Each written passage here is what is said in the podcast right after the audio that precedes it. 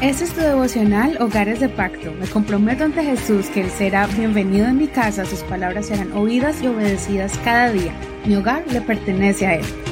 Septiembre 28, el sueño de la muerte, la pena moral.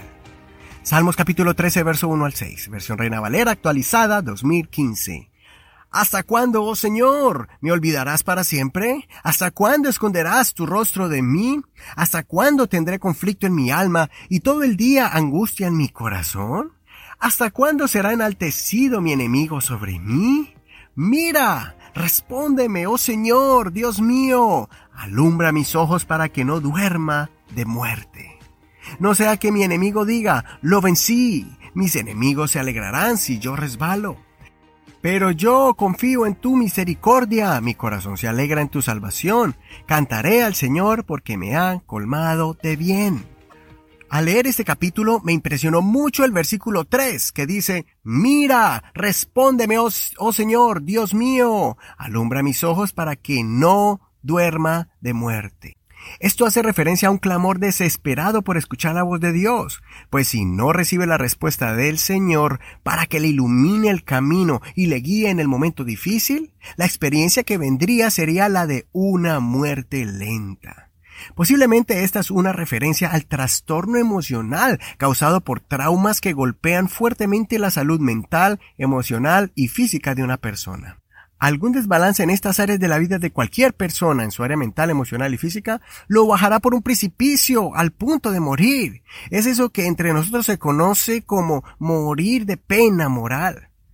Ya sea la mala noticia de una enfermedad física, la pérdida de un ser amado, un problema grande con un paciente, el fracaso financiero o la traición de un amigo son algunos ejemplos de los causantes que empiezan a deteriorar al ser humano.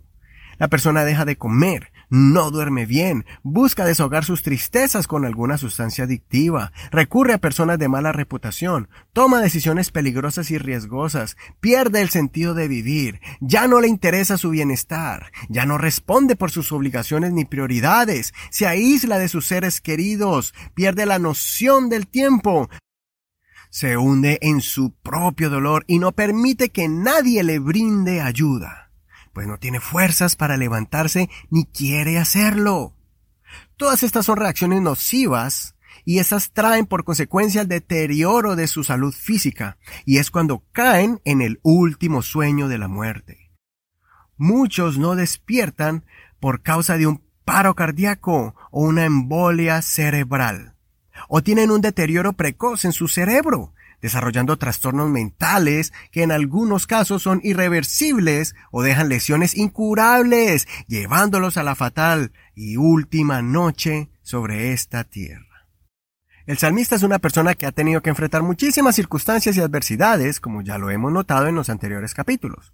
Para él no era nada nuevo sentir la traición, la persecución, el peligro de muerte constante, la incertidumbre, inseguridades, soledad, abandono, etcétera, etcétera.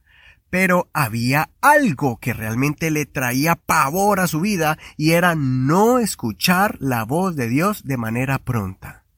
Para él, la voz de Dios era su mayor aliciente, era su ancla de esperanza en medio de las tormentas.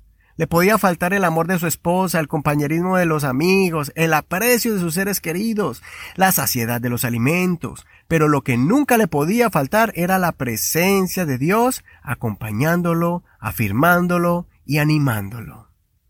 El salmista David tenía claro que cada vez que él tenía una pregunta, él se la hacía al Señor y el Señor le decía dónde estaba el peligro. Por medio de revelaciones y sueños, o por medio de un sacerdote y un profeta. También David recibía entendimiento para discernir los tiempos y los eventos que estaban pasando alrededor de su vida, y de allí comprendía lo que tenía que hacer, si salir o esconderse, pelear o huir. Que este salmo te inspire para que puedas salir de ese hoyo profundo donde has caído de desesperación. Que le pidas al Señor que ahuyente esa nube negra que se ha depositado sobre tu cabeza causada por tantos desbalances en tus áreas personales, ya sea física, emocional o mental. Que el Señor traiga sanidad en esas tres áreas de tu vida y te dé mucho entendimiento como se la dio a David para poder ser librado de tantísimas circunstancias adversas. Continúa confiando en Dios a pesar de todo, así como David, que nunca perdió su fe y confianza en el Señor.